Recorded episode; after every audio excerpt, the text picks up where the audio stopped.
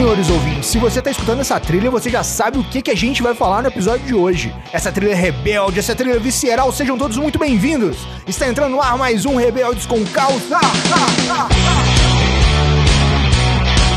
e no programa de hoje temos aqui Isabela do Carmo. Ela que é psicóloga e DM1 há dois anos. Seja muito bem-vinda, Isabela. A Fernanda pedindo pra eu me apresentar. E o Felipe pedindo frase de efeito. Ah, não, que revolta. E a nossa ouvinte fiel número 1, um, Marcele Revoltada Garcia. Ela que é estudante, celíaca, nossa ouvinte fiel e diabética tipo 1 há 10 anos. Seja muito bem-vinda, Marcele. Uma bomba de insulina pode explodir sua glicose se você não se cuidar. Está entrando no ar mais um Rebeldes com Causa. Um programa da Iniciativa Saudável em parceria com o Glic, o seu aplicativo de controle de glicemia. E sempre ao meu lado, a minha musa da podosfera, idealizadora da iniciativa saudável, educadora em diabetes e endocrinologista. Seja muito bem-vinda, doutora Fernanda Castro. Você não é uma batata, guarda gordura e não carboidrato. E eu sou o Felipe do Carmo e aumente o som porque tem muito conteúdo novo chegando para te mostrar que você pode ser saudável.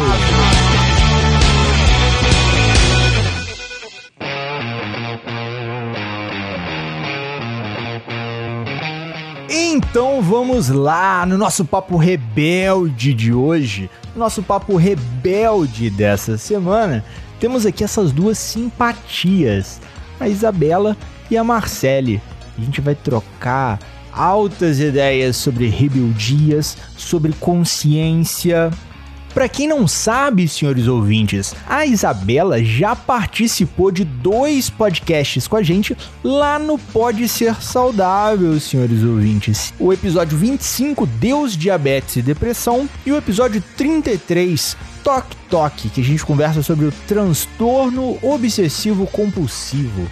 Mas hoje aqui o papo é bem diferente, a pegada é mais rebelde que os senhores já conhecem. A Isabela vai contar as suas rebeldias. Então vamos lá. Quem começa contando as nossas rebeldias? As nossas não, né? De vocês, essas rebeldias. Quem começa contando como foi o diagnóstico? Ou como contam que foi? Como contam que foi, né?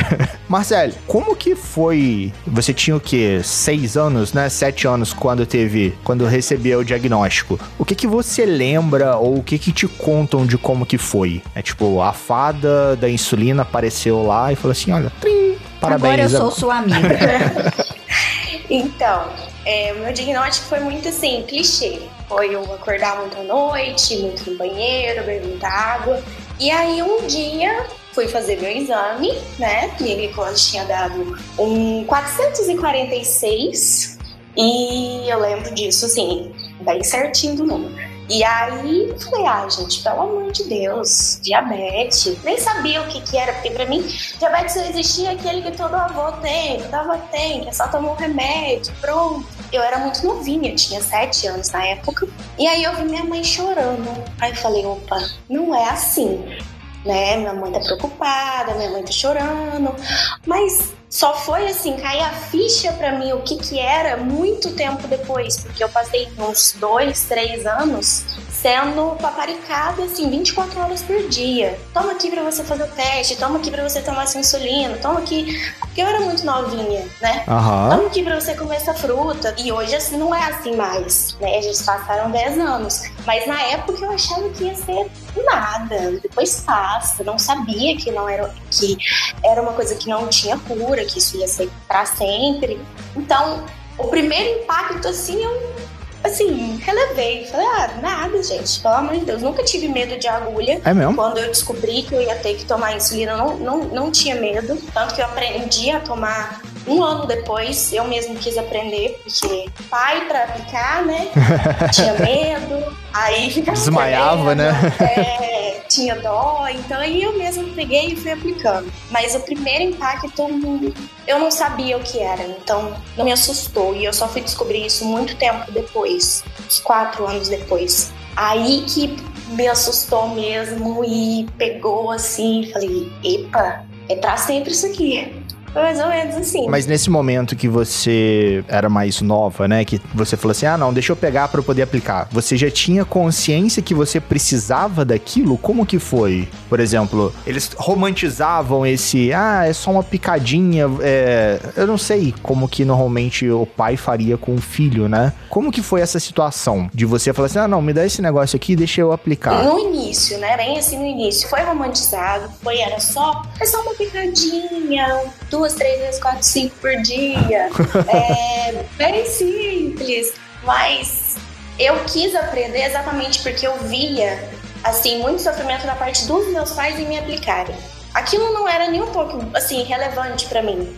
Então, eu via sofrimento, assim, dor deles em me aplicarem insulina, porque eles não queriam fazer aquilo, porque eles sabiam o que estava acontecendo, eu não. Uhum. Exatamente por ser algo romantizado. Então, eu não sabia, eles sabiam. Então, para eles era muito triste. Para mim, ah, tá, vai, aplica aí. Não tinha nada, entendeu? Até um certo ponto. Não tem escolha, né? É, sim. Você tá me mandando receber isso, então. Então vamos. Filho obediente é essa, nada. Eu era muito. Peraí, senti um era aí bem. É que aí depois veio a parte que adolescente que acha que sabe, né? Aí eu tive uma recaída aí, mas aí a gente sobe de novo, não tem problema.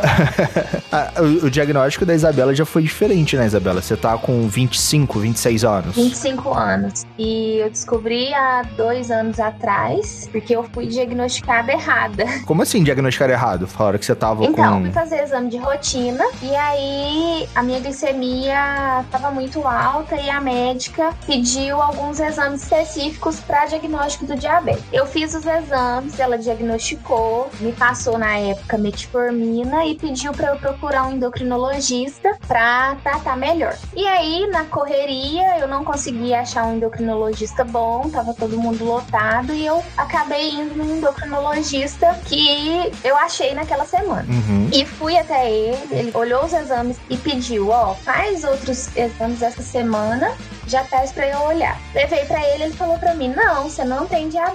Sua glicemia tá um pouco alterada, mas é, ainda não é diagnóstico de diabetes. E aí eu saí assim do consultório Felizona, né? rindo de orelha a orelha. Eu falei, gente, beleza. Porque eu tava triste, e a mãe tava triste. E o médico fala, não é diagnóstico de diabetes, é só você fazer uma atividade física e pronto, que a sua glicemia vai abaixar um pouquinho. Que não é mentira, né? Isso, que não é mentira. Não era só Mas isso, e né? Eu também não fiz os exercícios que ele pediu, não. Eu tava tão feliz que eu falei, ah, que maneiro exercício, gente. Precisa disso não. Tô saltitando de alegria aqui. Pra que saltitar lá no fazer mais exercício? né?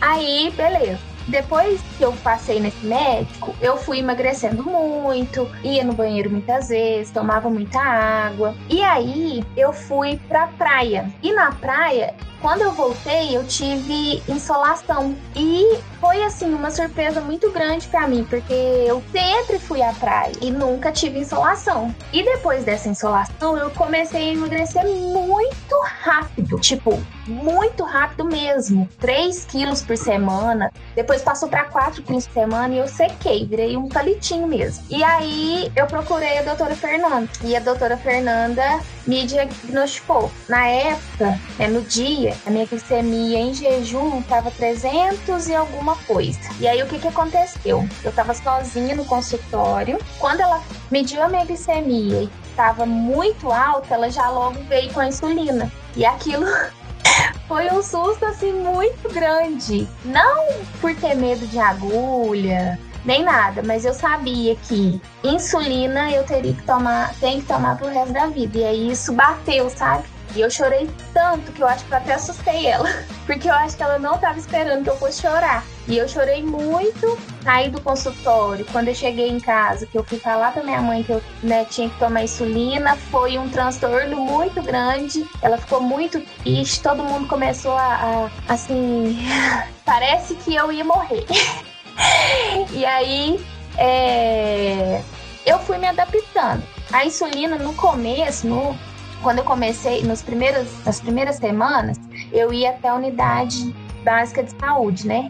Para eles aplicarem para mim, mesmo sendo de caneta. Aí depois eu mesmo comecei a aplicar, já tomei algumas vezes na seringa essa época que eu tomava na seringa, foi um pouco mais difícil, porque a agulha da seringa era um pouco maior.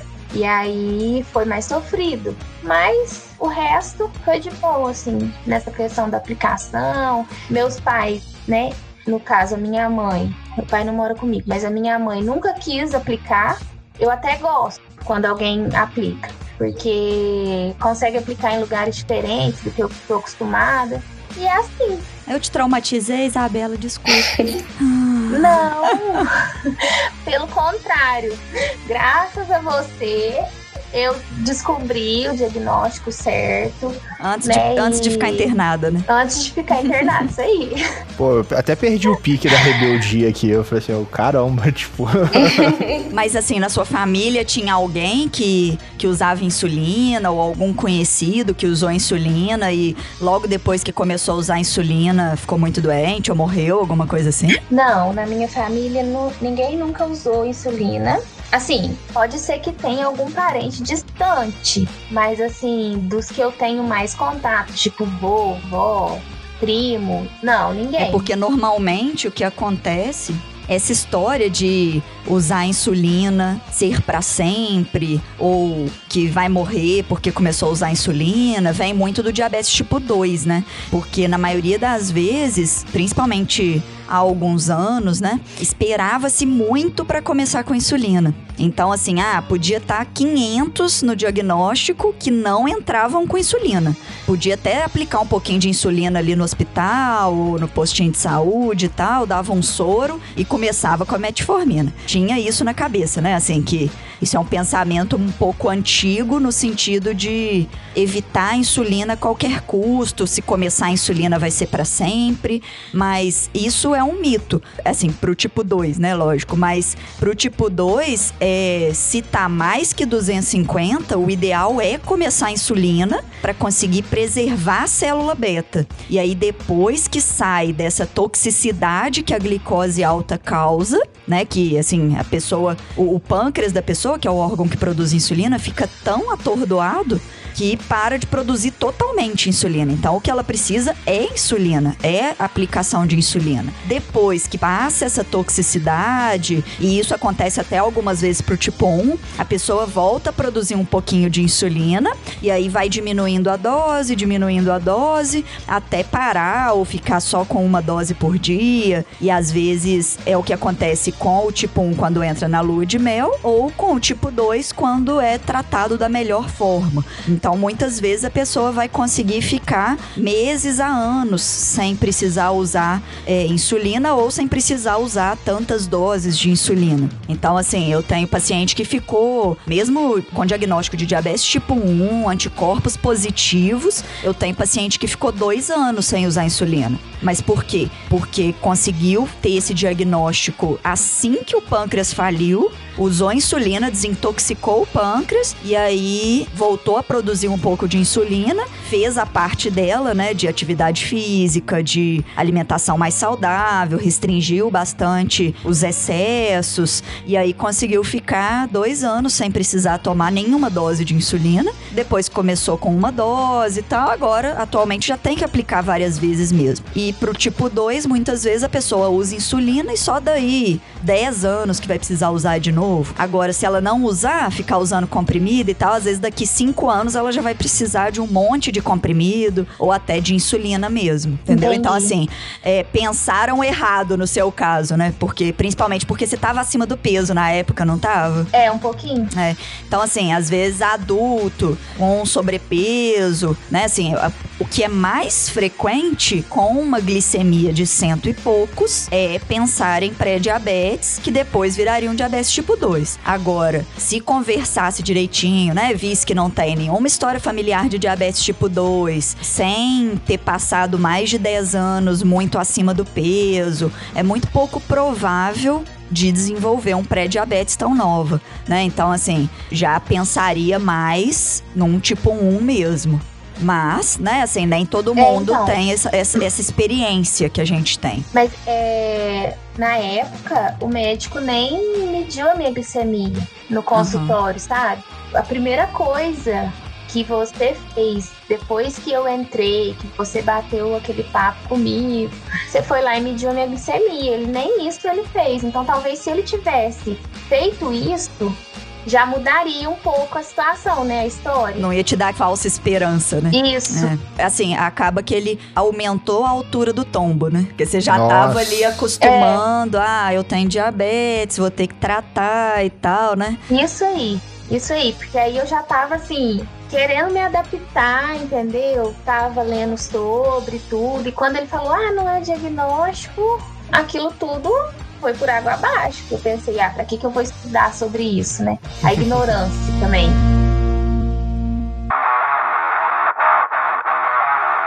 Ah, lembrei de outra coisa. Depois que eu comecei a tomar insulina, durante uns 10 dias eu fiquei assim, com a visão toda embaçada e aquilo foi uma loucura pra mim. Porque eu pensei que eu fosse ficar cega. Eu lembro que no domingo de Páscoa eu fiquei assim, praticamente cega. Tava enxergando muito pouco, quase nada. E aí eu lembro que eu mandei uma mensagem para você falando, ó, tem que procurar o pronto-socorro, o que que eu faço? Eu tô ficando desesperada e eu nunca tive problema de visão. O que que aconteceu comigo? Eu tava com problema na visão e aí parece que atrapalhou a audição.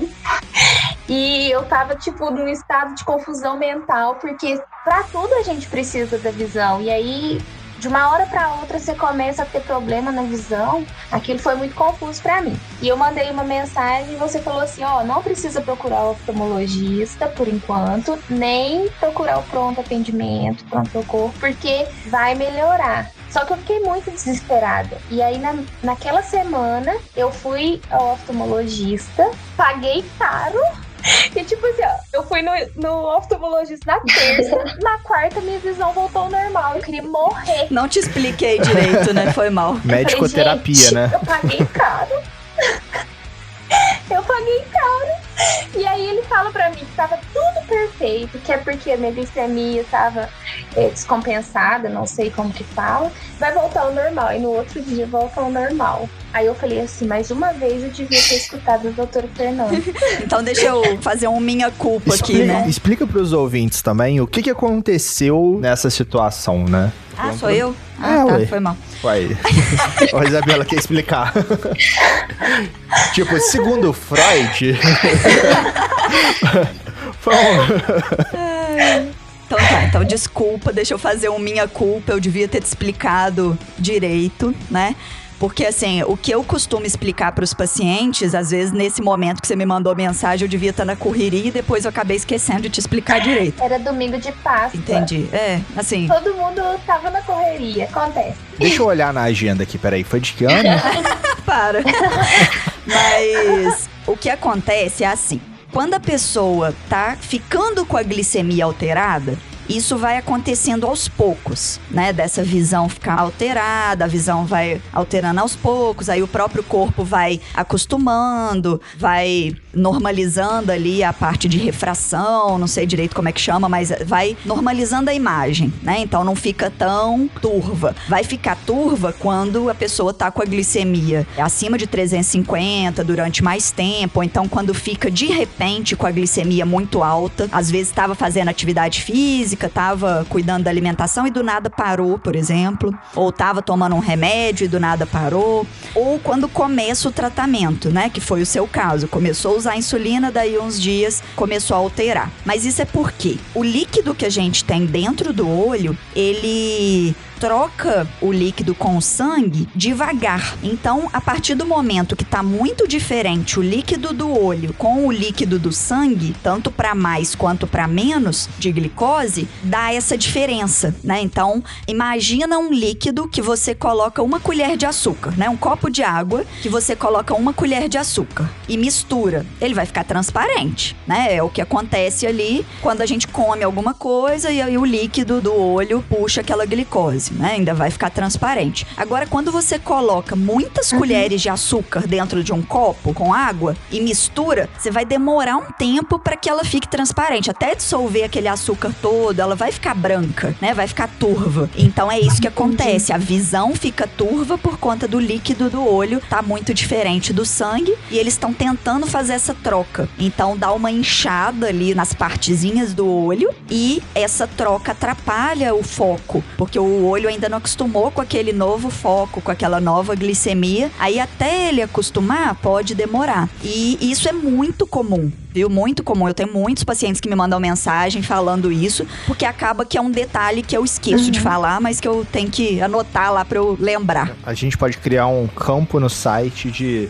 dúvidas frequentes sobre o diabetes. Boa ideia. A gente só vai alimentando. É, legal. Às vezes, se eu tivesse te explicado isso, você teria economizado com o oftalmologista, né? Não, mas eu acho que independente disso, da sua explicação, é como eu falei, eu tava tão desesperada, entendeu? Eu acho que foi mais por conta do desespero mesmo do que não confiar em você, entendeu? Eu tava assim, nunca tive problema na visão. E aí, do nada, e de uma maneira assim, muito forte, veio assim de uma vez. Eu ia ir assim mesmo, eu acho. Eu imagino que seja. Assim, você é psicóloga, né? Então entende mais de humanas ainda do, de, do ser humano do que eu. Mas eu acho que tem aquele lado de você já tomar uma porrada, de você, ó, pô, você agora tem que usar insulina, você está diabética. E do nada acontece uma coisa completamente nova que te assusta, né? Que é completamente diferente. E isso a gente fala em off nos podcasts de por que, que muita gente não adere ao tratamento quando é DM2? Porque ele não vê os perigos imediatos, né? Se o primeiro sintoma do DM2 fosse ter uma visão turva de uma hora para outra chegasse nesse uhum. ponto, eu aposto que as pessoas iriam ter muito mais medo de, de se tornar DM2, diabético tipo 2, do que as pessoas hoje têm, né? Porque eu falo assim: ah, não, é, não tô sentindo nada, tô de boa, minha qualidade de vida não tá mudando. Ela vai mudando tão aos pouquinhos, né? Então, no seu caso, foi tipo, pô, tomei uma porrada, me tornei DM1. Aí você vai e toma um, toma um golpe de direita e um golpe de esquerda, né? Aí, opa, Isso peraí. Aí. Já tô vendo tudo embaçado aqui. Caramba, não, peraí. Vou ficar cega também não, né? E aí já vem o pessoal. Nossa, mas diabetes causa cegueira. Aí, aí pronto a vaga foi pro Pelo menos você não falou assim, pô, tô com as pernas bambas. Diabetes também causa amputação, tá? não. não fala isso não. Peraí, a perna tá bem bamba aqui. Já não tô sentindo as pernas, o que, que é isso? Minha perna tá formigando. Ah, meu Deus. Ó, então deixa eu aproveitar e já explicar isso também antes que eu tenha que fazer uma minha-culpa daqui a uns anos, tá? Você não precisa ir no ortopedista, no angiologista, se por acaso as suas pernas começarem a formigar ou ficar dormente. Porque uma coisa que, que mais causa essa sensação é a variação da glicose. Então, às vezes, você conversou aqui com a gente, falou: ah, não, vou, vou me cuidar melhor agora, vou aplicar insulina direitinho e tal. Então, a glicemia ali que estava ficando sempre alta começou a ficar sempre boa Aí variou um pouquinho a glicose ali, até os nervos acostumarem, ou então até o seu corpo se acostumar ali, até você se hidratar o suficiente, né? Beber a quantidade de líquido suficiente. Pode acontecer isso. E também uma pessoa que fica tendo muita hiperglicemia, que é quando a glicose está alta, ou hipoglicemia, que é quando a glicose está abaixo de 70, abaixo de 50, porque essa variação, essa distância de glicose, né,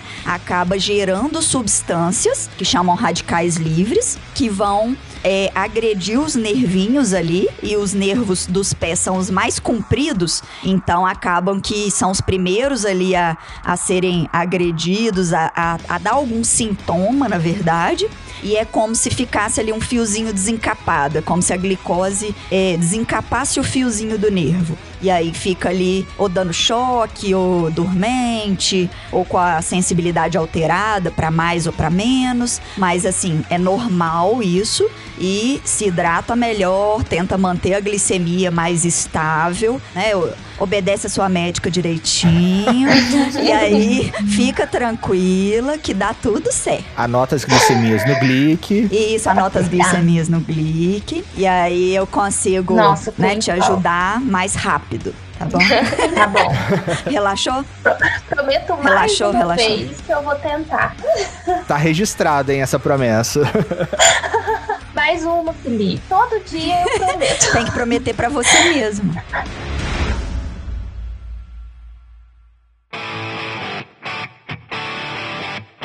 Marcele, Oi. você falou que fala muito, mas a gente ganhou de você, você viu, né?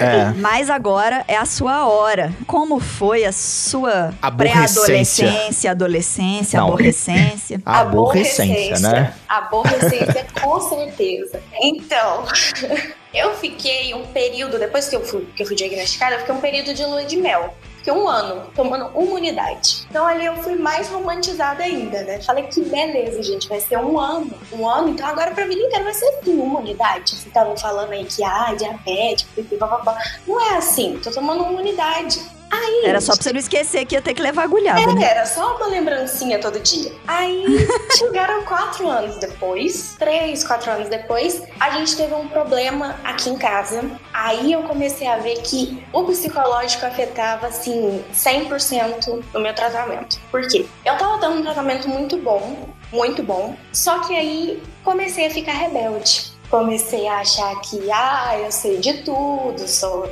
tenho 14 anos, gente. Já sou há 4 anos diabética. Então, eu sei muita coisa. Aí, eu comecei a ter os questionamentos, né? Mas eu não vou querer isso pra minha vida inteira. Eu não quero ficar levando agulhada. Eu não vou ficar contando, pesando alimento. Eu não quero contar carboidrato. Aí eu decidi, inclusive não indico, a parar de fazer o tratamento. Você Consegui parou? Parei total. E eu usava Caramba. de insulina. Ou seja, não foi assim, não foi muito esperta nessa, né? Por quê? É, glicose muito alta, glicose muito alta, glicose muito alta. Meu pai falou, vamos em outro médico, né?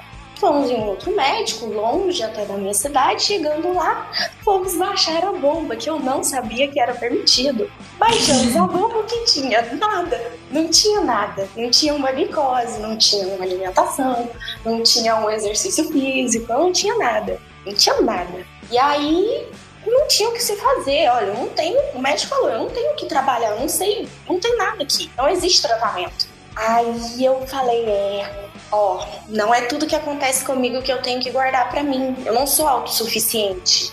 Eu preciso entender que isso aqui, até sendo instância, é pra vida inteira. E aí eu entendi que existem consequências. Foi muito curto o meu período rebelde, foi assim, dois meses, mas foi muito sério, porque eu parei total, total, total. E a aquele dia que eu fui no médico e não tinha nada na, na minha bomba, foram duas, duas frustrações. Primeiro, pra mim, porque eu entendi que aquilo realmente era sério. Todos os quatro anos passados é, foram uma romantização até minha mesmo, e eu precisava me cuidar. E segundo, ali eu tinha perdido totalmente a confiança nos meus pais que eles tinham me dado de ter autonomia para fazer tudo sozinha. E eu entendi que eu não consigo fazer tudo sozinha. Eu tinha 14 anos, então eu não conseguia fazer tudo sozinha. E aí eles também quebraram um pouco essa romantização, porque eles perceberam, ó, ela não é perfeita. Ela não tem a glicose perfeita 24 horas por dia. Erros acontecem. Não são justificáveis, mas acontecem. E a gente precisa, assim, criar um apoio mútuo e não só seguir a vida como se fosse uma coisa monótona, porque não são todos os dias que são iguais. E aí ali eu comecei realmente a entender o que, que eu tinha que fazer. Todo o choque que eu não tive há 10 anos atrás, eu tive naquele ano. Foi entender, ó. E eu estava assim, com um dos melhores tratamentos. Eu estava com uma bomba de insulina, eu tinha acesso aos insumos que eu, que eu precisava. Então, assim, foi um choque pra mim, pra mim assim, né? Porque eu já sabia o que eu tava fazendo, né? Eu entendi o que que tava acontecendo comigo. Pra minha família, acho que foi o maior choque da vida deles, né? Tipo, ficou dois meses sem usar insulina e eu nem percebi. Exatamente, exatamente. Debaixo do meu teto, né? Do meu nariz. Exatamente. Então foi, foi um baque muito grande. Foi ali que eu sentei realmente e conversei com os meus pais. Falei, ó, agora eu entendo o que, que eu tenho. Eu tô cansada, eu não quero isso. Eu não quero isso. Tava bem rebelde mesmo. Eu não quero isso. Eu não quero tomar insulina. Eu não quero botar carboidrato. E aí que eles falaram pra mim: olha, não tem o que a gente fazer a não ser te apoiar. Porque você não escolheu isso, mas não tem outra opção. É a sua qualidade de vida. É você cuidando de você para você conseguir realizar seus sonhos. Você tem sonhos. Então você precisa ter uma qualidade boa de vida. E aí ali, tá, agora eu sou diabética. Então agora a gente vai cuidar. Aí depois um pouquinho mais pra frente, temos probleminha também, mas essa foi a maior, a maior frase punk mesmo. Mas qual que foi o seu estopim para você virar e falar assim: "Ah, não, não quero me tratar". Isso com 14 anos, né? Tipo, o que que rolou que você. Ah, que se explodiu do mundo? Eu não sei também, mas eu tava muito assim, psicologicamente, eu estava exausta. Dessa monotonia de todo dia, acordar, fazer teste, tomar insulina, tomar carboidrato. Tava cansada disso, não queria isso. Isso acontece mesmo. Né? Acontece. E eu tinha um problema muito sério de não aceitar as coisas que eu tinha. Então, eu não aceitava diabetes, eu não aceitava que eu precisava de ajuda psicológica, porque isso influenciava no meu diabetes. E aí eu me vi cansada, assim, num nível que eu falei, ah, chega. Com 14 anos, né? Chega. Ah, já tô 4 anos nisso. Pelo amor de Deus. E aí, fiz o que fiz. Não recomendo tá? Porque meu corpo ficou horrível. Nossa, foi assim, aquele dia que eu fui no médico, eu falei, gente, é um aviso mesmo. Porque se eu continuasse, eu não sei o que queria acontecer. Então foi, foi um nível mais punk, assim, que a gente chegou aqui. Pelo menos de, de toda a possibilidade, né? Tipo, não rolou uma internação, não rolou não, uma não. catástrofe, uma né? Cetoacidose uma diabética que tivesse que ir pro CTI. Exatamente. E eu não tinha noção. Talvez que... não tenha rolado porque não dosaram a né? Provavelmente. Só não deu o piripaque, né? Provavelmente. É, só não comprovar. Isso que a Marcele falou de a rotina, de ter que aplicar insulina, medir a glicemia, você parar e pensar, todos os dias da minha vida vão ser assim, causa um impacto mesmo, sabe? É, no começo, eu me sentia tipo, nó, que preguiça ter que fazer isso. Fiquei também já alguns dias sem tomar insulina, não por conta de revolta nem nada, mas pela correria do dia a dia. Já acordar, e você tem que lembrar de tomar comida, tem que sair correndo, ou nossa, é, vou tomar café agora às 11 horas da manhã, mas como que eu vou tomar insulina agora e depois a hora do almoço? O que, que eu faço? Que bagunça! E aí isso acaba que já me deixou muito maluca, sabe? Então, assim, eu comecei a criar, tipo, uma rotina. Então, de manhã, mesmo que eu acorde e não me levante da cama, eu vou lá, tomo insulina 8 horas. E aí tomo um café e deito de novo, entendeu? Para não ficar sem tomar, porque senão vira uma bagunça. A única coisa que eu preciso aprender, e assim, é muito difícil para mim, por conta dessa correria, é anotar no clique mesmo. Às vezes passa despercebido, ou às vezes, por exemplo, eu almoço no trabalho. E aí eu vou almoçar e dali já tem alguém conversando comigo e eu esqueço de anotar, entendeu? É, essa, isso ainda é um pouquinho difícil para mim, mas tentando.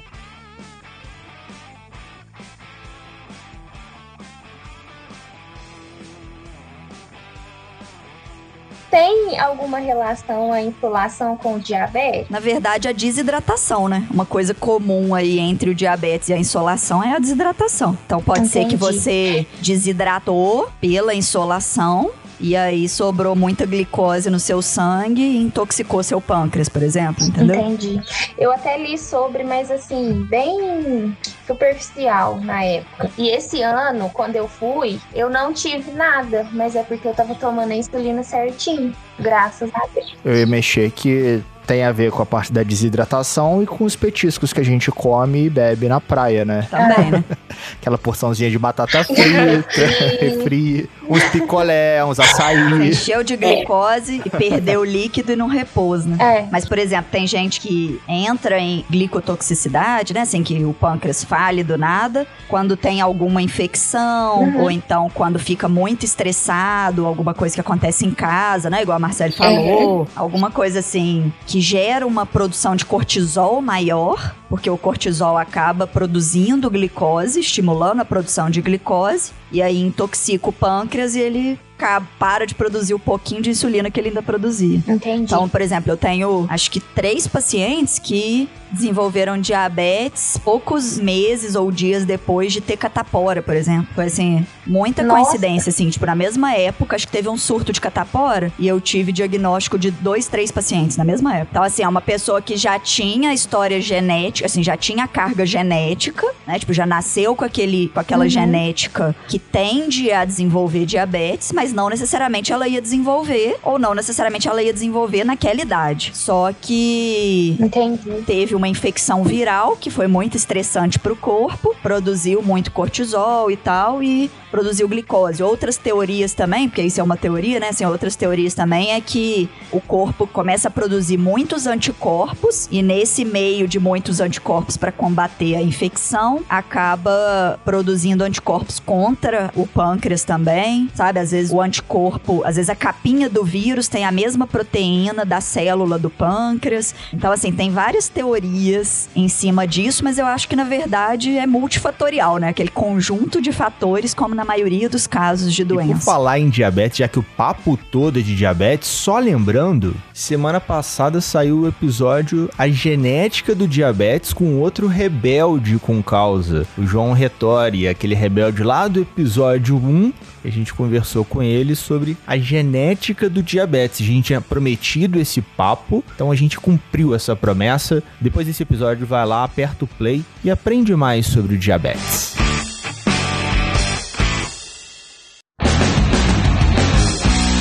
Gente tava falando em off aqui, né, Isabela? E você ainda mexeu que minha última rebeldia da semana passada foi.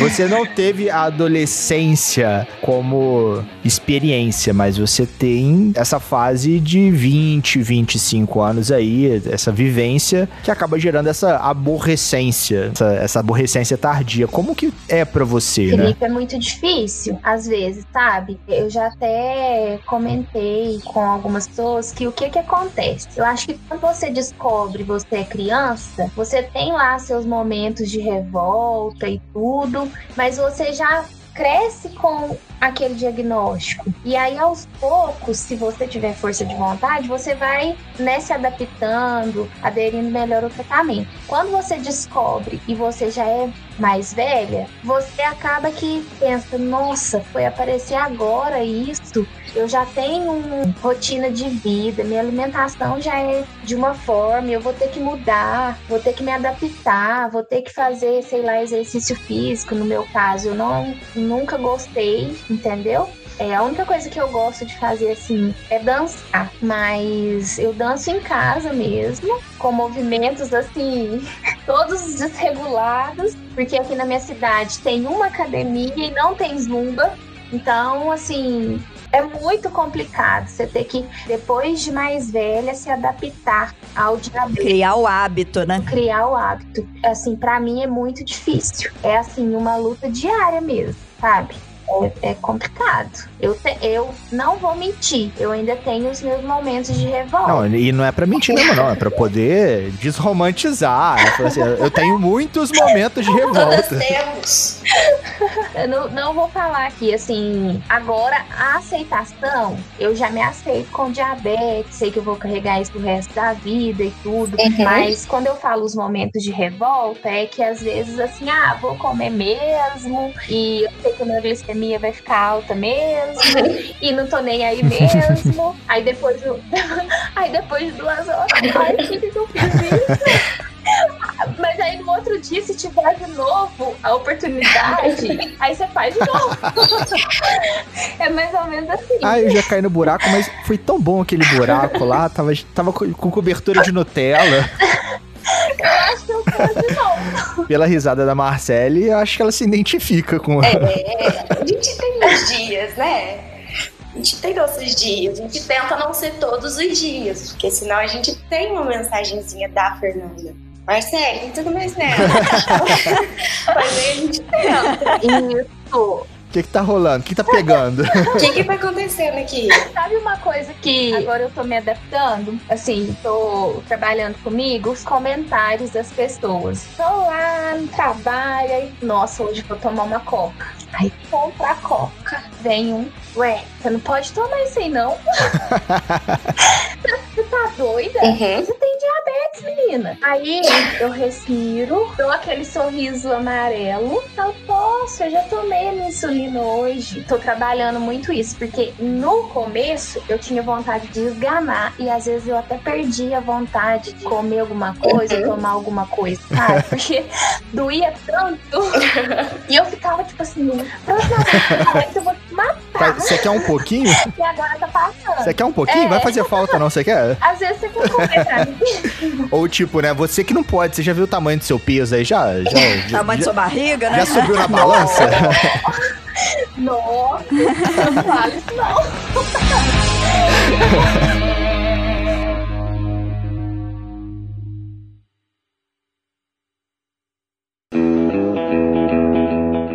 Entrando agora na parte do nosso ACDC, né? Como que foi. Como que vocês, se vendo hoje, né?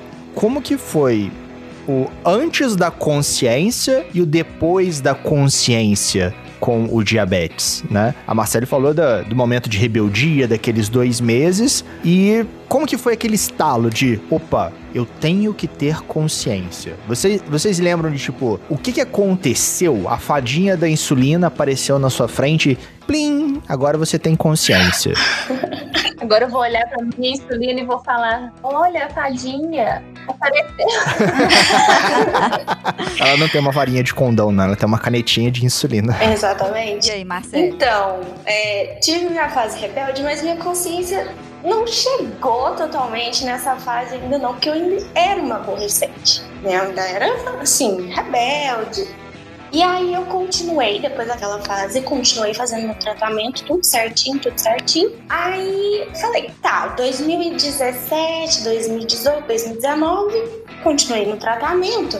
Só que metade de 2018, adolescente de novo, falei, eu já sou diabética há oito anos. Agora do que, que eu não preciso? Do médico, porque eu já sei mexer as minhas o meu bônus e a minha vovó. Vou ficar aqui só eu, eu e eu, e eu vou saber cuidar. Não sabe, né? Não sabe. Não, não tem como. Você, não tem como. É, é um fardo muito pesado pra gente carregar sozinha. Aí, chegamos em 2019 e eu tô vendo que a hemoglobina não tá baixando de jeito nenhum. Porque eu não sou médica, né? Eu não sei o que se deve mexer. E eu estava com bomba de insulina. Tecnicamente, um dos melhores tratamentos.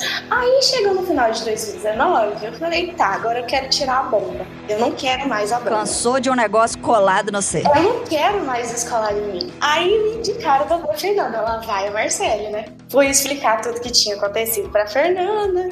E meus pais, assim, eles entendiam que, como não era eles, eles ficavam meio assim: nossa, mas a bomba é um tratamento tão bom, né? Mas aí você vai querer tirar, mas não sou eu que aplico também, não sou eu que fico com a coisa agarrada no corpo. Vamos na Fernanda, se ela autorizar e tal.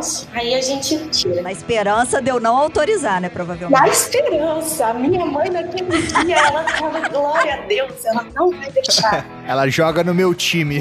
Ela joga no meu time. Aí cheguei lá e falei, Fernando, então, eu quero tirar a bomba. Ela, meu Deus, por quê? Eu falei, não quero uma coisa no meu corpo. Tô, não, não tô feliz com a bomba agora. Não, não quero ela agora. Aí a Fernanda, maravilhosa, foi lá, pegou um canete de insulina, colocou em- na minha frente. Eu falei, ah, agora eu vou tirar a bomba. E assim, minha mãe desesperada do meu lado, né? Desesperada. Aí a Fernanda acalmou ela, falou: não, é, é um teste. Se der certo, tudo bem. Se um dia ela quiser voltar também, tudo bem, a gente volta, não tem problema. E aquele dia eu saí, mas eu tava assim, pulando dois metros de altura daquele consultório. Porque ali eu tinha entendido que eu preciso de suporte. Eu não sou autossuficiente para ficar mudando as minhas relações. Isso é muito perigoso. Muito perigoso. Segundo, eu preciso estar bem com o meu tratamento para fazer o meu tratamento ser um tratamento bom e, e, me empenhar todo dia nisso. Eu fiz isso com nove anos de diabetes, depois de nove anos que eu fui entender. Aí começamos com o tratamento tradicional, mais tradicional de todos. Fui taxada de louca? Fui.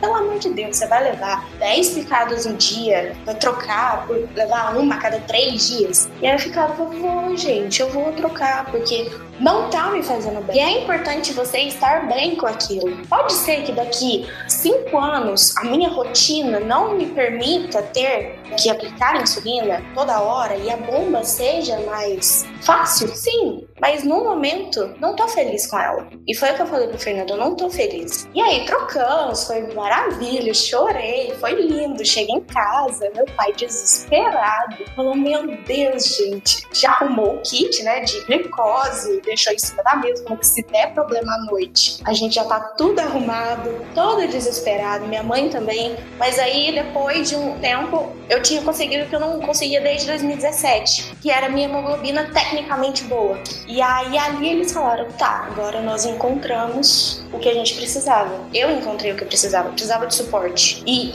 olha que lindo, com a iniciativa saudável eu tenho suporte. Porque eu tenho ali uma endócrino, eu tenho a nutricionista, entendeu? Eu tenho um suporte que eu precisava entender que eu precisava. E aí foi, tá lindo. Não, não vou romantizar falando que ai, todos os dias eu acordo com uma vontade de tomar uma picadinha. Não, mas eu entendo hoje que é necessário, né? É pro meu bem, é para eu conseguir ter uma qualidade de vida boa, realizar tudo que eu quero realizar na minha vida. E eu preciso disso. Então, a minha consciência só veio depois de nove anos, e foi o ano passado, no final do ano passado. Cada um tem um momento de estalo, Sim. né? De opa, peraí, como que, que é? E se você também acordar de um dia e fazer, nossa, tô com uma saudade de receber uma picadinha, aí eu acho que é legal dar uma ligada pra psicólogo, pro psiquiatra, Exatamente. pra Nanda, falar assim, Nanda, tem uma coisa errada comigo hoje. Fiquei mergulhado. E, senhores pais, um pensamento, né? Porque a gente certamente tem ouvintes pais de pacientes, né?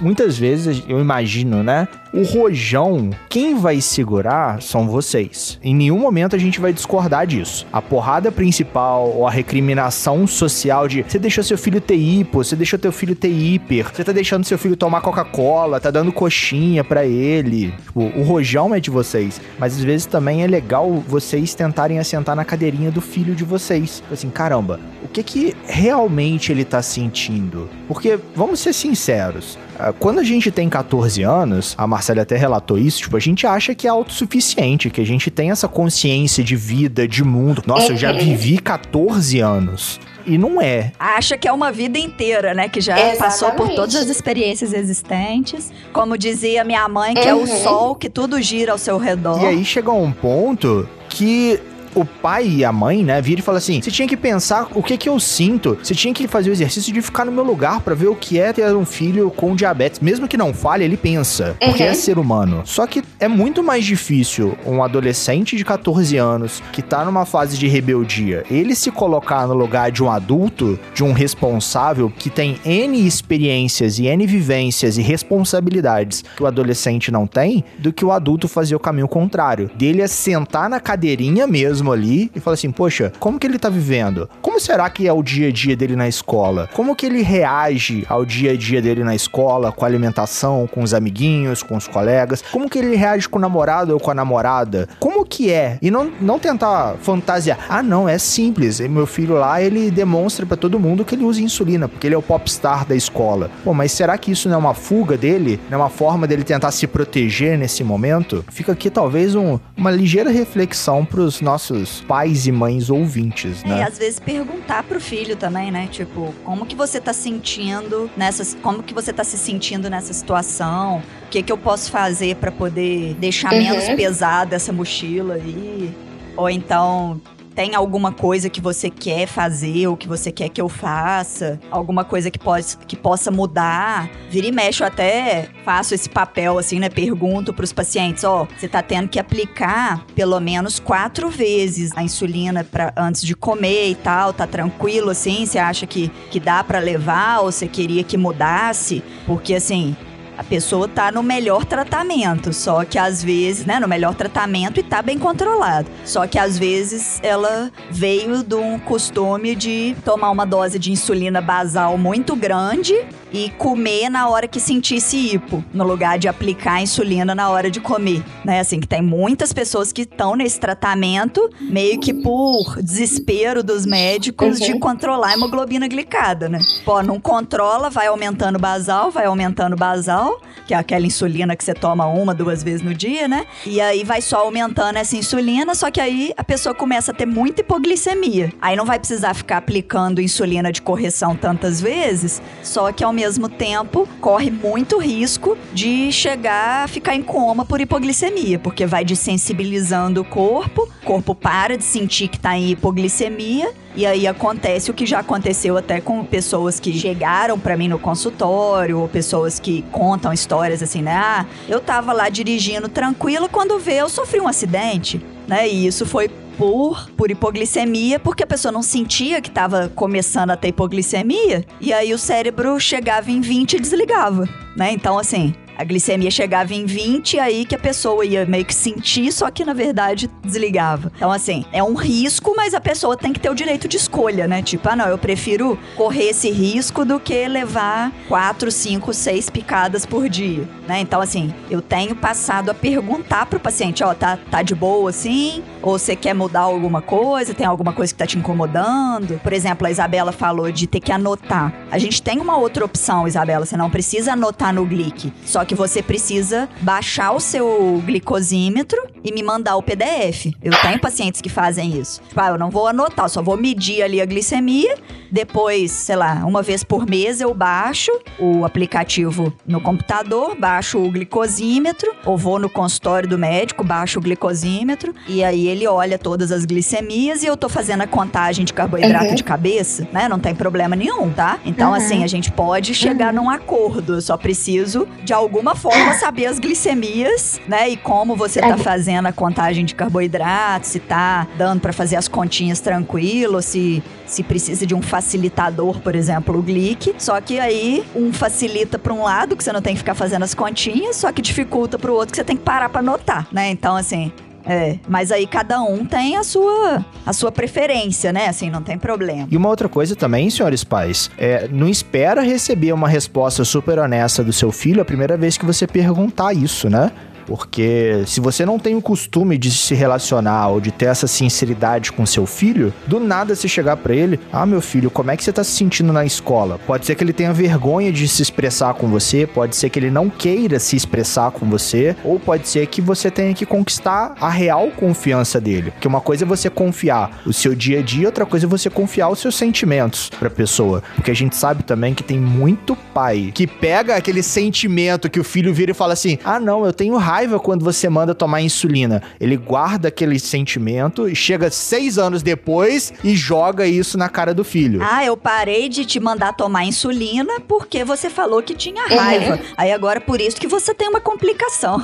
É, tipo, tipo assim. isso é foda. Não. Tipo, você pesado. arrebenta com, com a possibilidade do seu filho se expressar com você, sabe? De chegar assim, pô, pai, olha só o que que tá acontecendo. Também não é pra ser amiguinho, né? Mas ter essa. A, a Isabela é psicóloga, então ela vai saber explicar melhor do que eu, né? Que pai é pai, amiguinho é amiguinho. Isso aí. Isso aí, de, deixa isso bem claro. Só que assim, para algumas coisas, algumas situações, a gente tem que falar para pai e mãe mesmo, infelizmente, né? Então, essa questão do tratamento mesmo, não dá para falar só pro amigo, porque o amigo não, talvez não vai te ajudar, mas você tem que falar pro seu pai, ó, tá acontecendo isso, ou pra sua mãe, né? Tá acontecendo isso, o que que a gente faz? Vamos ao médico de novo, né? Vamos procurar algum outro tratamento, mas não é para ser amiguinho, não tá errado. É, eu acho legal assim, porque tem algumas histórias é, de pacientes mesmo, de pais de pacientes, que às vezes eu conversando pelo WhatsApp ou em consulta, pelo telefone, é, me falam assim: ah, eu parei de falar com meu filho para poder tomar insulina porque ele estava ficando mais revoltado e aí que não tomava mesmo. Então eu falei assim: ó, você já sabe o que, que você tem que fazer, pega e toma. Só que aí parou de tomar né, a insulina. Percebi que começou a perder peso, só que aí eu procurei uma, uma amiga dela, ou então alguém da família que ela tem mais abertura e tal, e pedi ajuda, né? Pedi para poder conversar, ver como que pode ajudar, porque aí às vezes não tem aquele, aquele bloqueio, né, de ser, ser o pai ou a mãe.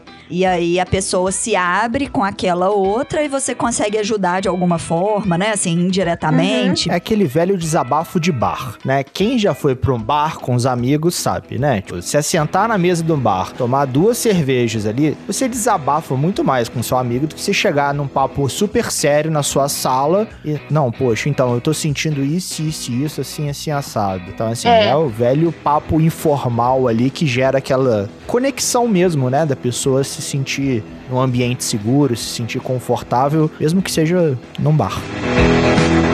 Isabela, a gente tava falando, a Marcela falou do ACDC. Como que foi o seu ACDC? Como que foi aquele momento de, opa, eu tenho que ter consciência, ou tipo, aquele momento que você teve aquele contato com a fadinha da insulina? Então, na verdade, aconteceu. Eu estava numa discussão, numa briga. Uma revolta. E aí, naquela coisa toda, foi bem assim, no começo mesmo, e eu tava ainda no meu período de revolta extrema e aceitação. Falei que como é que eu ia ficar feliz? Eu não sabia se daqui a 10, 20 anos eu vou estar aqui ainda, se eu vou estar viva porque eu tenho diabetes, ou se eu vou estar cega e tal. E daí eu lembro que eu falei uma coisa mais ou menos assim: ah, prefiro não me cuidar e já morrer logo. E aí ele falou pra mim: você é muito egoísta, porque você não tá pensando só em você. Você não tá pensando nas pessoas que gostam de você, que precisam de você, que te querem por perto, que te querem daqui 20, 30, 40 anos. Então foi nesse momento, sabe? E aí a partir disso eu comecei a,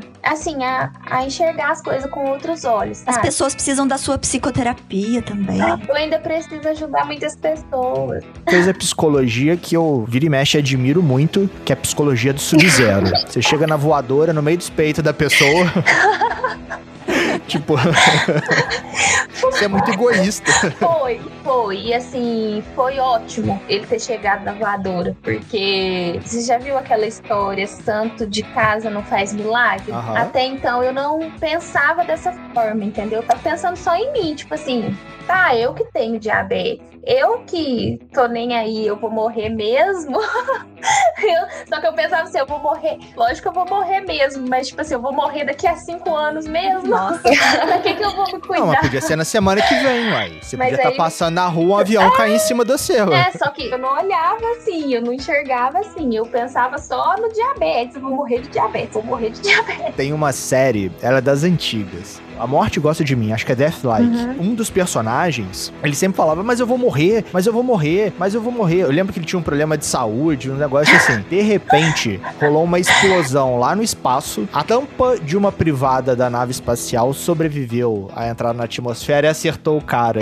Só que o, o cara ficou com Ah. medo de ir pro, pra luz, né? Pro túnel. E ele ficou vagando na Terra junto com alguns outros mortos. E, tipo, o tempo inteiro, mas eu vou morrer, mas eu vou morrer, ô povo. Você já morreu, cara. Você já morreu. Eu sei, mas isso daqui pode me matar, mas.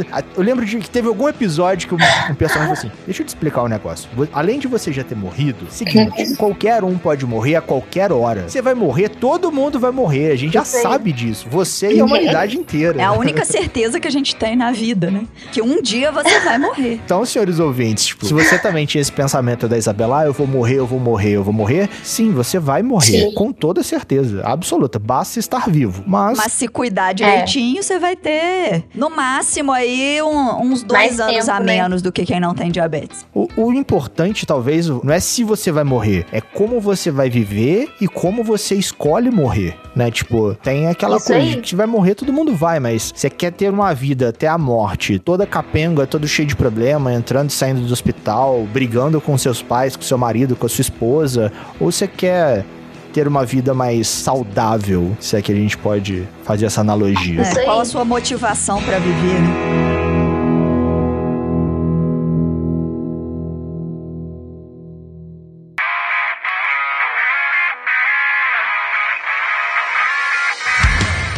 E estamos chegando ao final de mais um episódio rebelde, senhores ouvintes. Sim, mais um papo construído, mais um papo construtivo, mais um papo rebelde, senhores ouvintes. E no programa de hoje, né, nesse nosso papo saudástico de hoje, a gente teve essas duas simpatias de amigas de M1 né? Temos aqui uma auto-intitulada fã número zero, fã número um, e a nossa psicóloga rebelde. E qual seria a sua mensagem para os nossos ouvintes, Marcela? O que, que você deixa de voadoras no coração? Então, autoconhecimento é muito importante. Entenda o que, que você tem.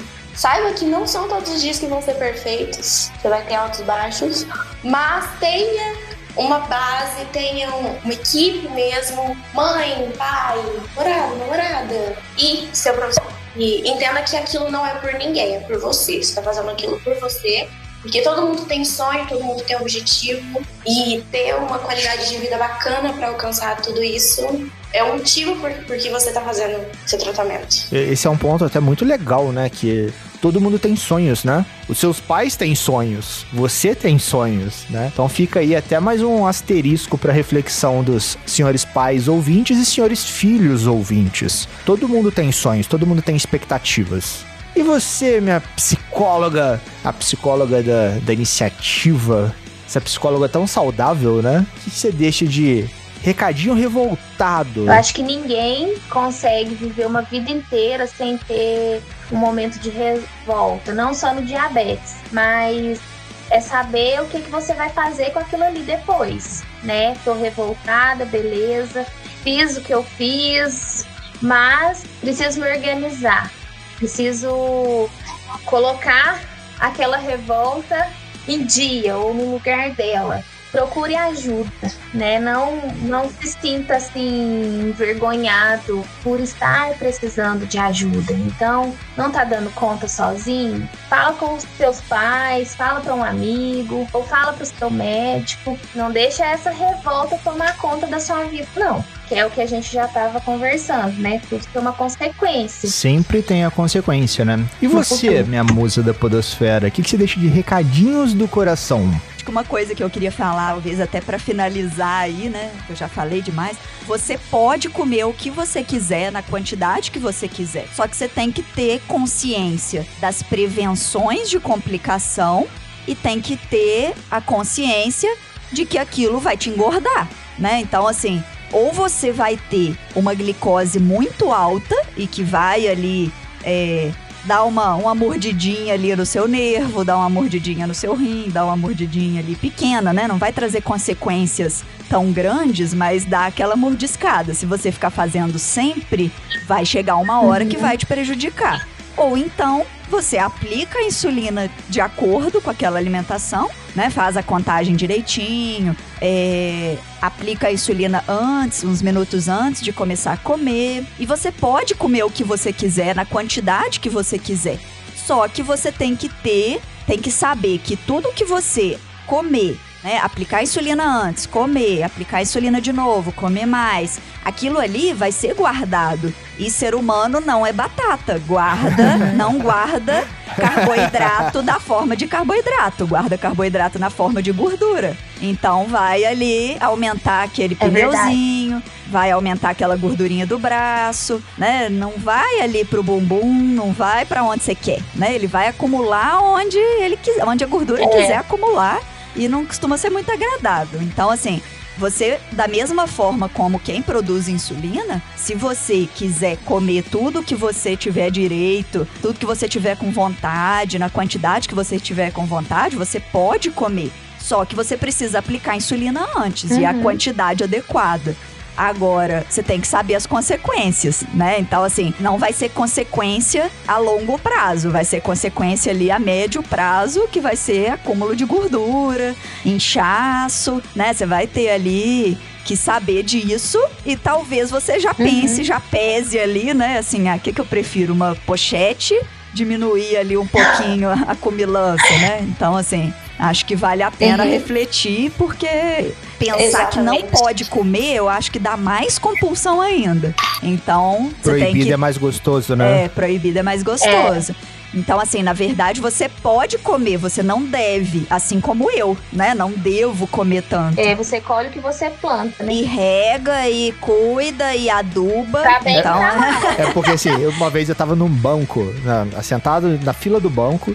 Em outros tempos, quando a gente podia ficar parado numa fila de banco, é, eu tava refletindo que um coach da vida virou e falou que você colhe aquilo que você planta. Aí eu fiquei refletindo, assim, não, você já plantei um monte de coisa que eu não colhi. Porque não frutificou. Eu falei assim, você colhe aquilo que você planta, rega, cuida e dá a sorte de brotar. Né? Ela tem que crescer, desenvolver e frutificar pra você poder colher.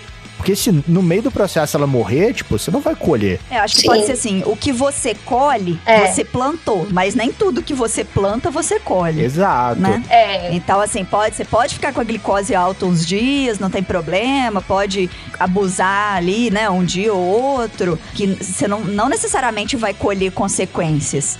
Agora, se você ali plantar, adubar, cuidar, né, da sua, da, das suas rebeldias ali, né, você vai colher consequências. Quem planta rebeldia colhe consequências, né? é. E minha mensagem final é sempre aquela velha máxima. Sigam as nossas redes sociais, Instagram, Facebook, iniciativasaudável.com. Escutem e compartilhem todos os nossos episódios, senhores ouvintes. Muitos novos estão vindo. Tem Rebeldes com Causa, tem Eu Quero Livecast, Ensaio de um Ignorante, Endocrinologia Inteligente e o clássico Pode Ser Saudável. Então se você tem aquela tia, aquele tio, aquele amigo que ainda não conhece o universo dos podcasts e não sabe onde escutar, manda o link do YouTube pra eles. Ou se já conhece, manda o link das plataformas de podcast, Spotify, Deezer, Apple Podcast, Cashbox ou outro agregador da sua preferência. E lembre-se sempre, você também pode ser saudável. E no mais, aquele abraço!